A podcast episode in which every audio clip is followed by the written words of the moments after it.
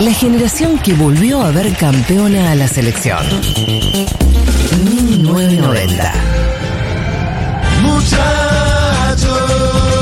Ahora nos volvimos a ilusionar. A ver, va, me parece que me la sé. Pará, pero me sé la parte del Leo y la Tota. Mundial.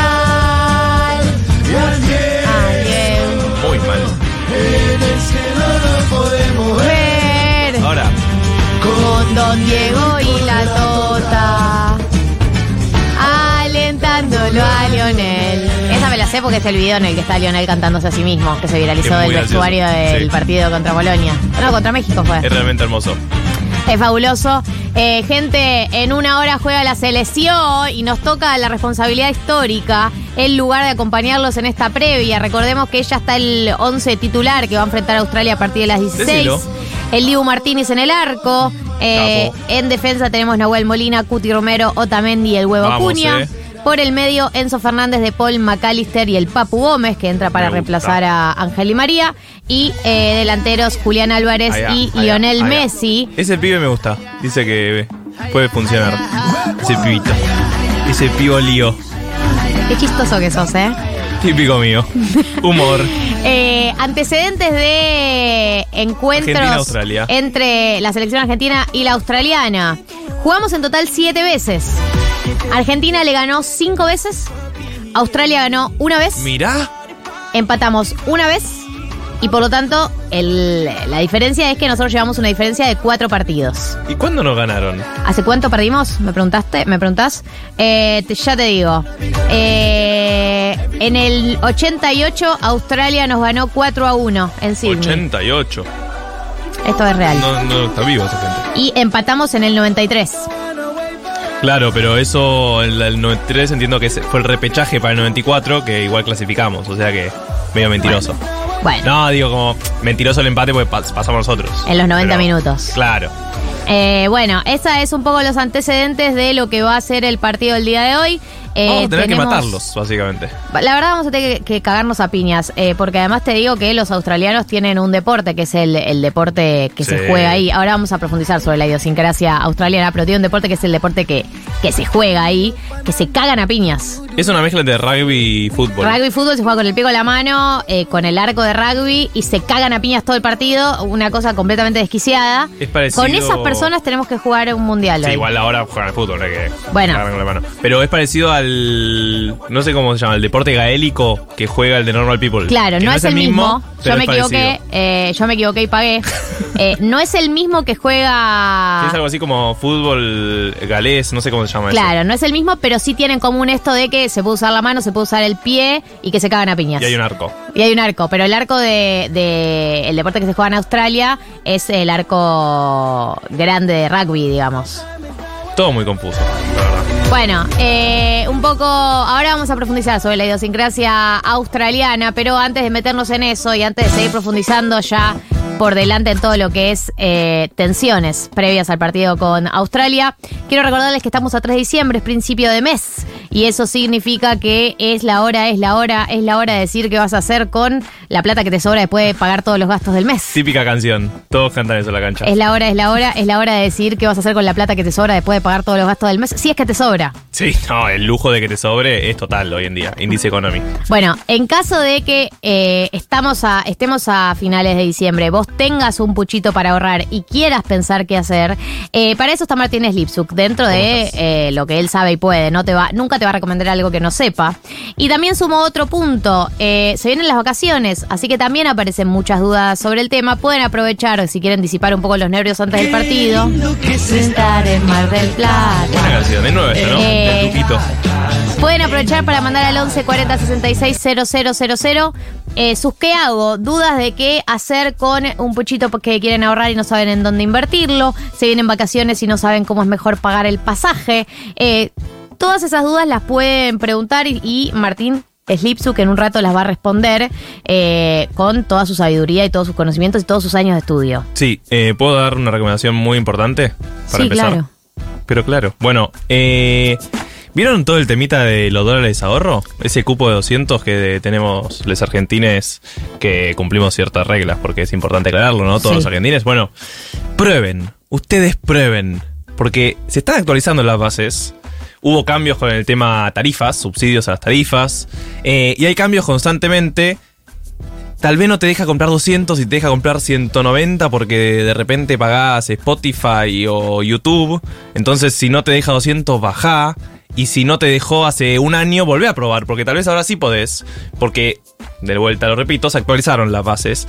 Entonces, no perdés nada. Son 5 clics en invertiplus.com.ar. Entrás a tu cuenta, pones comprar y te fijas. Y si no te la prueba, no te la prueba de vuelta y andarás un poco más triste por la vida. Pero si te deja, vas a poder ahorrar de esa forma que eh, es bastante más barato que el dólar blue, que el dólar MEP, que todas las opciones con las que puedas acceder al dólar. Bueno, eh, yo tengo una pregunta, Marto, que es la siguiente. Tenemos un gobierno que eh, está planificando tener una inflación, apunta por lo menos, o dice que apunta a tener una inflación de alrededor del 4% a partir del año que viene. Tan solo un sueño, sí. Mensual. Eh, con ese panorama por delante, ¿cambia la manera en la que eh, tenemos que estar consumiendo, cómo planificamos nuestros consumos? Si hay una proyección, una planificación de que baje la inflación o de que se mantenga en un número más bajo? Eh, es una muy buena pregunta, compañera. No, Por ejemplo, el, los plazos fijos. Vieron Sí. que siempre hablamos del plazo fijo UVA. Bueno, el plazo fijo UVA le empata sí o sí a la inflación porque, por definición, el plazo fijo UVA le Se mide- se mide con lo que aumentan los precios. Entonces va a empatarle. Ahora, el plazo fijo normal, que no es el UVA, está aumentando una tasa más o menos del 6,2% por mes. Entonces, si la inflación empieza a bajar y la tasa de interés sigue alta, en algún momento va a empezar a convenir dejarlo en un plazo fijo normal Tradicional. en vez de en un plazo fijo UVA precancelable. ¿Se entiende? Pero eso es una apuesta.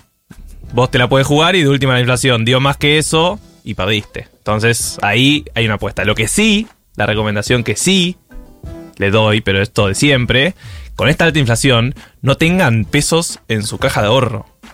O sea, no tengan pesos. No tiene sentido tener pesos quietos porque lo dejas en un fondo de inversión y ya te da un 5% anual más o menos. sí. O sea, eh, 5% mensual, perdón. O sea, en el y mes. el fondo de inversión, ponele, si yo me creo un fondo de inversión en mi banco en Santander, por ejemplo, eh, ¿puedo sacar la plata cuando quiera? Hay algunos fondos de inversión que te permiten ahora sacarla inmediatamente.